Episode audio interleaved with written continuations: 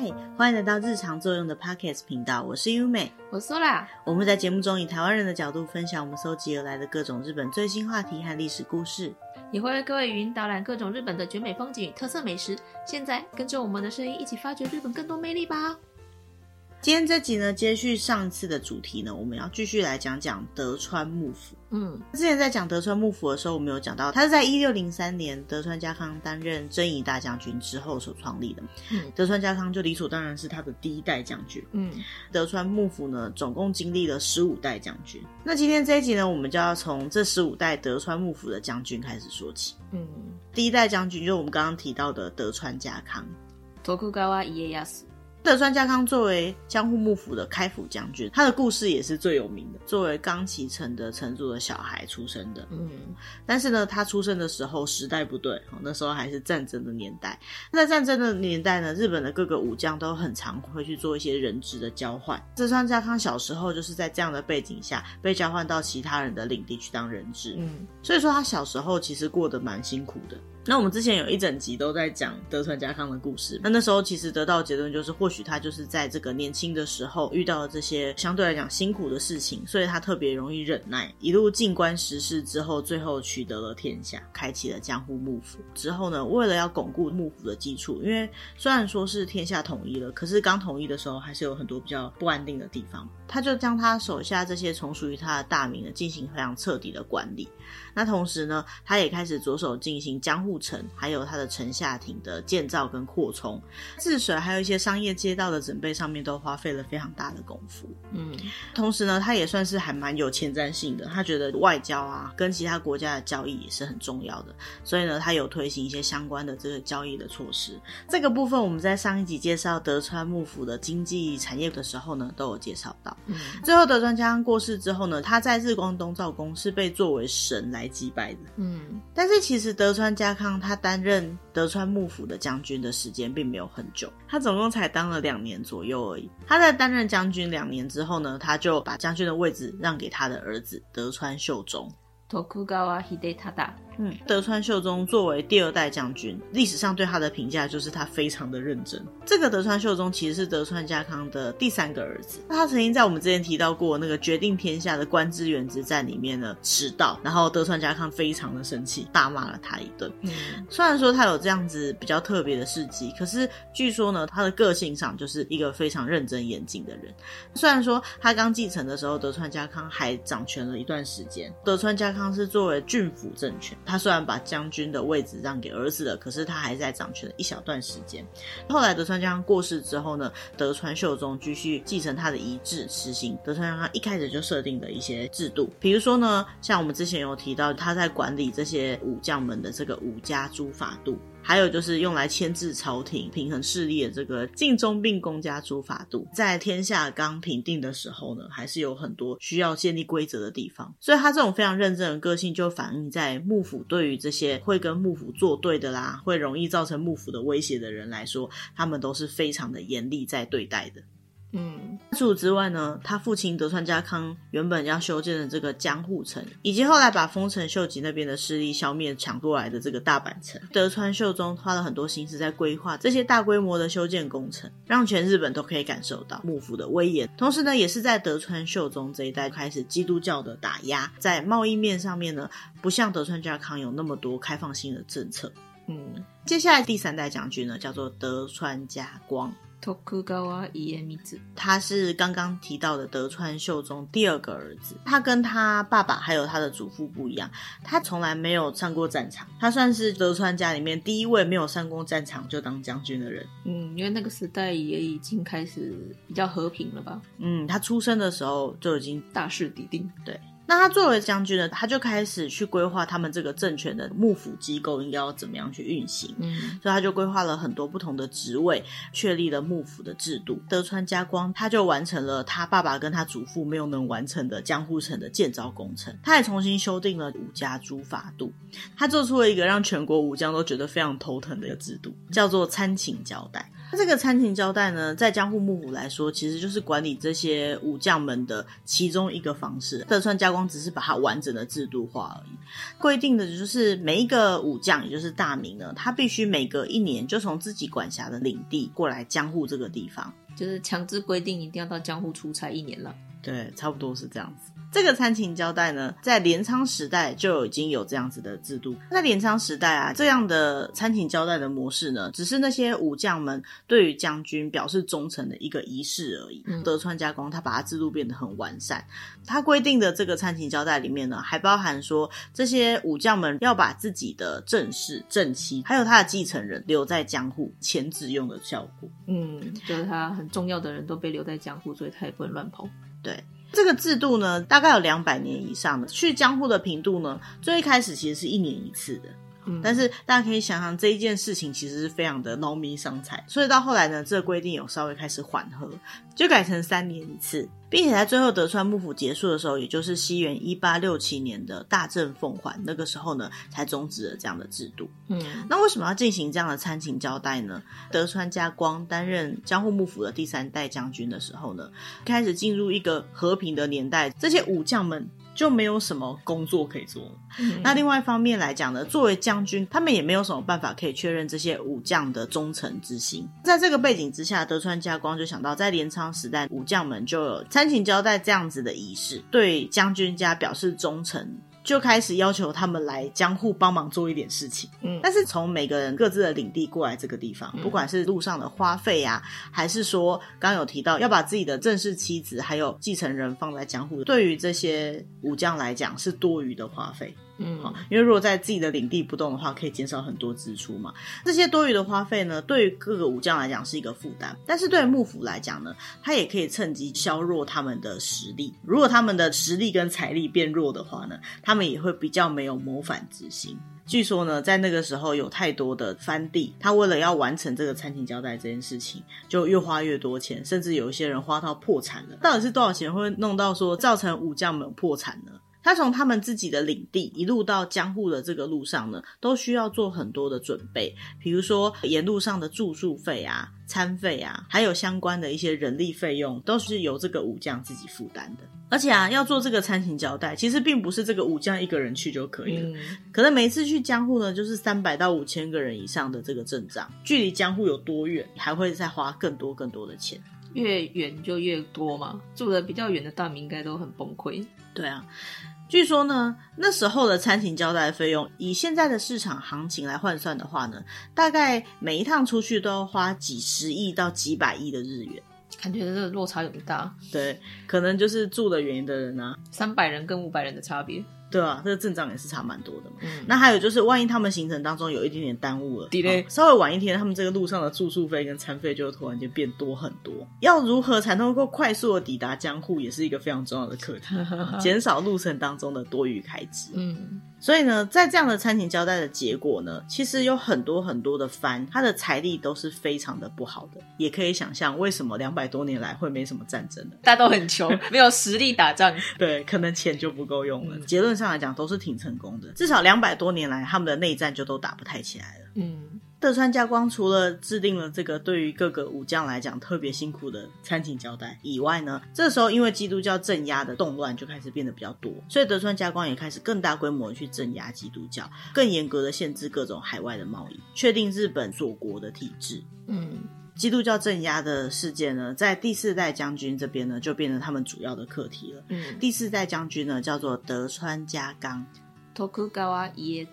是德川家光的长男，他在十一岁的时候呢就继任了将军，但是据说呢他小时候是身体非常不好的，嗯，所以他很少有自己亲政的机会。可是呢政治却都是安定的，因为前人已经帮他打下基础，对对对，都做得很好，并且在他的任内呢，他把江户幕府的幕藩体制呢更加完备，嗯，他身边呢有很多的名臣，比如说像是他叔父的保科正之，还有大佬酒井忠胜跟老中松平信纲，那因为过去江户幕府开始的时候呢，终结了战争的年代，所以呢，过去的幕府呢，大部分都是武断的政治，就是以武力为主的政治。嗯，但是到了德川家康这个时代呢，已经不是靠武力可以去掌管一个国家的时候了。嗯，所以就慢慢的把这样子的武力为主的武断政治呢，改成比较重视礼仪呀、法律的这种文治政治。嗯。那除此之外，德川家纲还做了很多比较以人为本的政策，像是他对于那些没有嫡长子可以继承家业的这些大名呢，过去他们是有禁止养子的，可能是怕他们权力互相勾结啦。嗯、但是在德川家纲的这一任呢，他就做出了一些缓和，就救赎到了很多生不出继承人大名的家庭。嗯。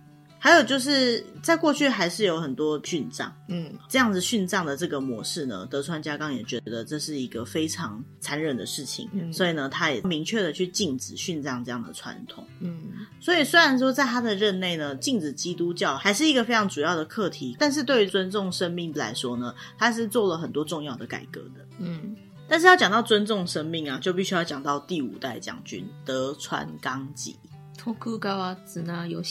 德川纲吉呢，不是刚刚的德川家纲的孩子，他是德川家光的四男。德川纲吉呢，最有名的一件事情就是他极度的保护生命，嗯、而且这个生命呢，不只是人的生命，包含动物的生命。嗯，一六八零年左右，他就已经有非常明确动保法的概念。嗯，第一个颁布动保法的将军。对，这个动保法呢，在他们那个时代叫做生类怜悯之令，它最主要的就是要维护所有的生命。嗯，像是保护病人的权益啊，然后禁止弃婴啊，还有动物保护的相关法令。嗯，据说呢，为了能够完善的保护到所有的生命呢，生类怜悯之令呢，改定了一百三十五次。也太多了吧？对，生命很重要嘛，所以说他各个面面都要俱到。德川纲吉呢，他本来就是一个非常推崇儒学等等的学问的人，嗯，因为他这个生类怜悯之令呢，连当时不太可能会有任何的生命权的什么狗啊、猫啊，都可能在范围之内，所以呢，就有人揶揄他说他就是犬攻方，或者是叫他狗狗将军之类的，嗯，这是因为在那个时代大家没办法接受这个概念，在那样的背景下强势推行这样子的。政策，那再加上里面的内容可能太过于强硬，一定会造成很多人的不满。嗯、所以这样的法令呢，在当时呢，被批判为做的太过火了。哦，德川纲吉的任内呢，大规模的奖励了儒学，制定了很多重视人权的法令，所以对江户的一些治安跟维持呢，算是有非常大的贡献的一个将军。嗯，所以这个德川纲吉真的是属于一种非常前瞻型的政治人物。嗯，很有远见。对。好，那接下来讲到德川幕府的第六代将军德川家宣。德川家宣呢，是德川家光的三男的长男，也就是德川家光的孙子。他是在这十五代将军中呢，以最高龄来担任将军的。他担任将军的时候，他已经四十八岁了。他不会没当几年就要传给下一代了吧？对，没错，因为在那个时代，人的寿命都不是那么长。嗯、他其实只当了三年就过世了。但是呢，这三年之中呢，评论为非常优秀的一个政治家。嗯，他其实非常的有见识。他在这样子一个没有战争的背景下呢，他大量的重用了文官，非常奖励儒学。嗯，他的人生呢，几乎就在钻研儒学之中度过了。所以呢，他把这些儒学家都当做政治中心的人物在聘用。虽然说他把上一任的德川纲吉的生类怜悯的禁令呢给废止了，可是呢，他还是尽量去改善政令上面的一些不足改善。他也很重视财政，着力于削减一些不需要的经费上面的使用。嗯，对幕府整体的财政跟事业来讲，算是一个非常有帮助的一位将军。虽然他只在位三年。那在第六代将军三年就过世的情况下呢，后来继任的就是第七代将军德川家继。德川家继呢是德川家宣的第四个孩子。那因为他爸爸突然间过世的关系，他爸爸是最年长的继任者嘛，嗯、他是最年轻的继任者，他五岁就担任将军。五岁能当将军呢？因为他身边有他爸爸留下的重臣，儒学家新井白石，还有一些重臣呢，就帮助他主导了整个政权。嗯，当然，在这样子太过年少的将军的下面呢，他们的政治体制就没办法很安定，所以那个时候呢，就发生了很多的权力斗争。就任之后仅仅三年，八岁的时候就过世了。嗯，那当然八岁就来不及生出继任者了嘛。嗯，他的爸爸又太晚才继任将军，所以他爸爸那一辈也没有人可以担任将军的职位。所以呢，到这里为止，德川宗家就是德川家康的血统呢，就在第七代这边就终止了。嗯，那接下来第八代由谁来担任呢？第八代将军叫做德川吉宗。徳川吉宗。德川吉宗呢，是德川幕府下面的冀州藩主德川光真的第四个儿子。最后被幕府的大臣们推举上来担任了将军，因为他们是德川家的亲藩大名，嗯，就是大名最高阶的那种大名，嗯，跟德川家原本就有血缘关系的。嗯、他在担任了将军之后呢，他非常认真奉行节俭朴实的政治哲学，嗯，他也花了很多心思去进行治水的工程，他也开发了新的农地来确保德川幕府的财政，嗯，这些相关的改革呢，在后世就称为乡包改革。乡包改革的背景啊，也跟幕府那个时候陷入了很严重的财政困难有关系。德川吉宗在上任的时候呢，就去限制了贸易的限额，防止金跟银大量的输出国外。嗯，他还大规模的减少了木棉啊、线还有纺织物这些东西的进口量，开始大量的鼓励在国内进行生产，但是做出来的东西要能够做到可以跟进口品一样的品质。嗯。除此之外，他还做出很多在法令决策上面公定的基准，叫做《公示方预定书》。也为了能够听到更多人民的意见，还设置了专门给一般人民使用的意见箱。这个在当时中央集权来讲是非常特别的一件事情。一般人也可以投稿诶，对，类似我们现在市长信箱、投总统信箱这样的概念。嗯、这样的改革呢，因为节省了很多的费用，暂时性的缓解了幕府当时的财政困难。嗯。那在农村的部分呢，他们也规划让农民可以自行加工自己种的作物买卖，因为类似我们现在讲的这种家庭工厂，它也设置了类似批发商来帮忙收购这些东西进行销售。后来就慢慢发展成有些商人或是地主，他出资盖了一个工厂，请人到这个工厂里面来做东西，也就是后来我们可以看到的近代工业的基础。嗯，德川吉宗虽然不是宗家的将军，可是蛮认真在做事。继任这位第八代将军的后继者，就是他的长男第九代将军德川家重。Tokugawa。德川家重呢，他其实有一个蛮特别的昵称，叫做风流将军。因为传说中呢，虽然说他爸爸把将军职给了他，可是呢，比起学问或者是武家的本质的这些武艺呢，他更爱酒色。传说他小时候是身体比较不好的，讲话也都讲不清楚。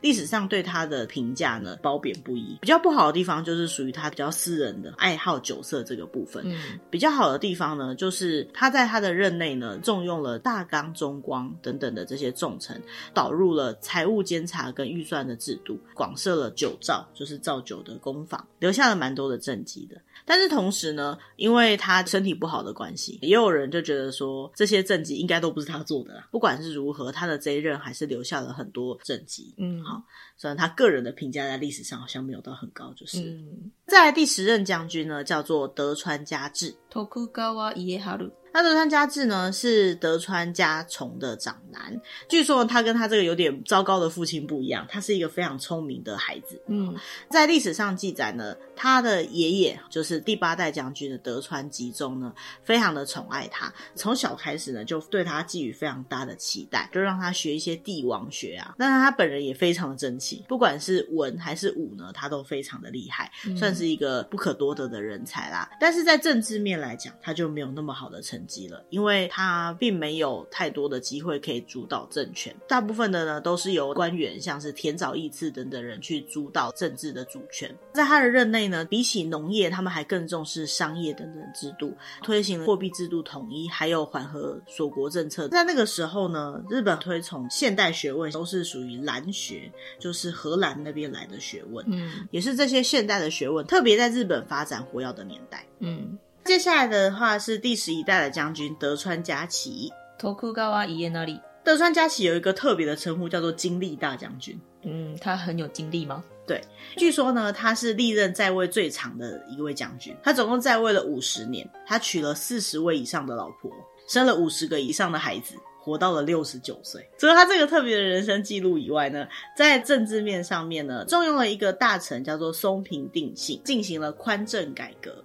这个宽政改革最主要就是在做财政相关的改革。嗯，在他的任内发生了一个日本历史上非常严重的饥荒，叫做天明大饥荒。嗯，那那个时候呢，幕府因为年年以来的这个财政困难呢，就由当时的大臣田沼义次找了很多工商业者，然后还设了营业税，希望可以在工商业的活性化的过程当中呢，重新振兴幕府的财政。他们为了能够扩大日本的内需，开始开发经济市场到北海道，那个时候叫做虾夷地。但是呢，在西元一七八二年就开始因为天气不好，还有寒害的关系，造成农作物欠收，一直延续到到西元一七八八年，也是大概有六年左右的时间，农作物一直都是收成很不好的情况，日本就发生了大饥荒，就是我们刚刚提到的天明大饥荒，各地的百姓就开始动乱，进行了很多财政改革的田沼义次呢，他就在这个动乱当中宣告失败了，起来接手做事的大臣叫做松平定信，就以之前德川集中的享保改革为范本，开始进行了改革，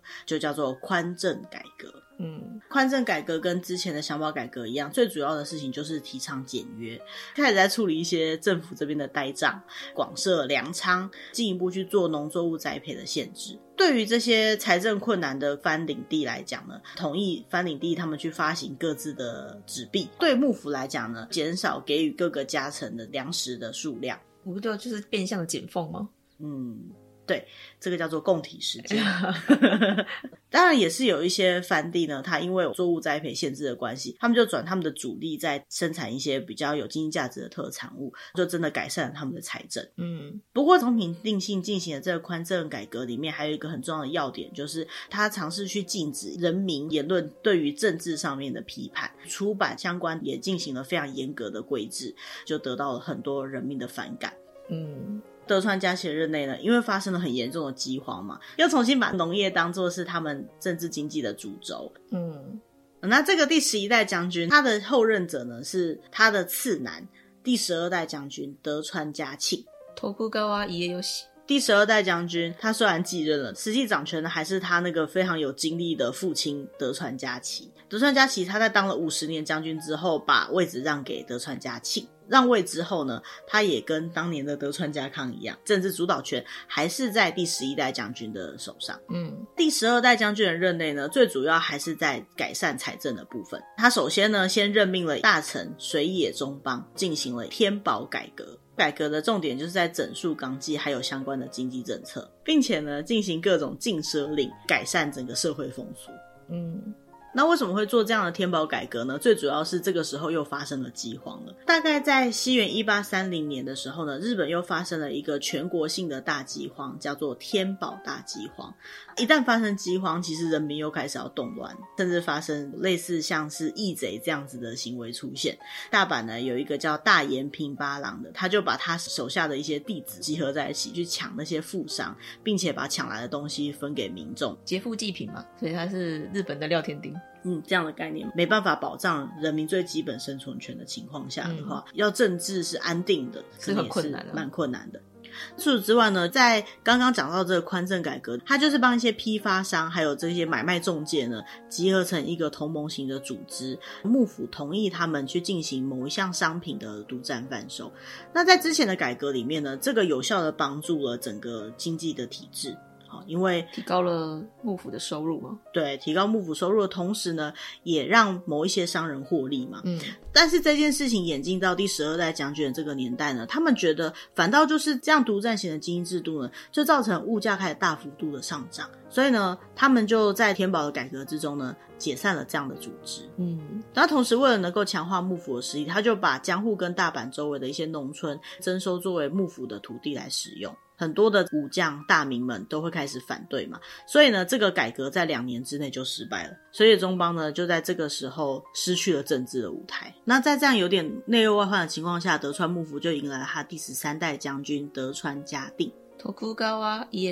德川家定他其实是德川家庆的第四个儿子，在他任内呢，最有名的事迹就是接见了美国的总领事哈里斯。这在当时应该是一个很突破性的决定吧，因为毕竟他们都锁国那么多年了。对，除了这个接见美国领事以外呢，还有另外一个也是在江户幕府算是非常具代表性的事件，就是黑船来袭，被强迫开国。对对对，德川家定呢，他虽然说有做了突破性的外交性的建设，可是呢，他没有办法做太多其他的事情。他在就任之后的五年，三十五岁的时候呢，他就因病过世了。可是他没有生小孩，所以他在过世之前呢，还发生了一段时间的后继者的竞争。嗯，这位德川家定呢，如果说他在政治上有什么政绩呢，大部分都是交给他的大臣们去做的。听说他很会做料理，所以他的别称叫做 Okashi Shokuni，就是甜点职人。嗯，任内还做了一件影响后来的日本非常大的事件，他所任命的大臣有一位叫做锦衣直弼。他在没有取得当时日本天皇的许可之下，就去缔结了日本与美国修好的通商条约。这个条约呢，后来就发生了很多问题。嗯，毕竟这个条约等于就是国家没有承认的条约。嗯，但是他就去签订了。嗯，接下来第十四代将军呢，叫做德川家茂。德川家茂呢，他是冀州十一代藩主德川齐顺的次男。在当时德川幕府已经陷入了一个混乱，很多地方已经开始打仗的情况下呢，嗯、就有刚刚我们提到的那个没有得到天皇许可就是签条约的这个锦衣直弼的推举，担任了德川幕府的第十四代将军。嗯，这个时候呢，德川家茂才十三岁。原本推举他上来这个锦衣呢，他在他上任之后没多久就被暗杀了。那这个时候呢，江户幕府他已经开始变得非常的不安定，所以呢，他为了能够寻求江户幕府的稳定，他只好去跟公家。他的皇女结婚，但是结婚之后没多久呢，他就在征战的过程当中，二十一岁就因病过世了。哦，所以他不是因为战死，是病死的。对，在战争的过程当中病死的。嗯，值得一提的是，德川幕府在建立之后啊，他的所有将军其实从来没有到公家所在的京都拜访过天皇。王不见王吗？对。但是呢，德川家茂当时在做政治联姻的时候呢，就相隔两百二十九年，然后第一次作为一个将军到京都去。嗯。接下来讲到德川幕府的最后一代第十五代将军德川庆喜。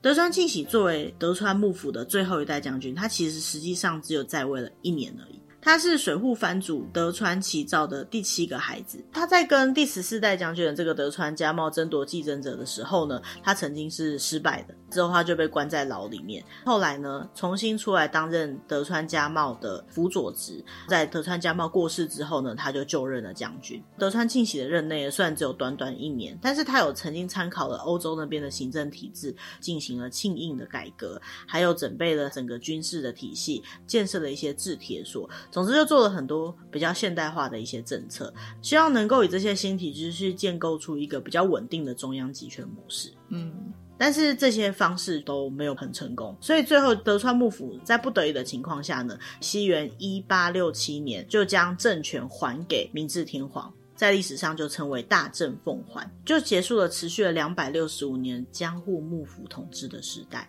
大政奉还其实它是整个江户幕府终结的一个重要事件嘛，刚刚有提到跟美国签订了通商的那个条约。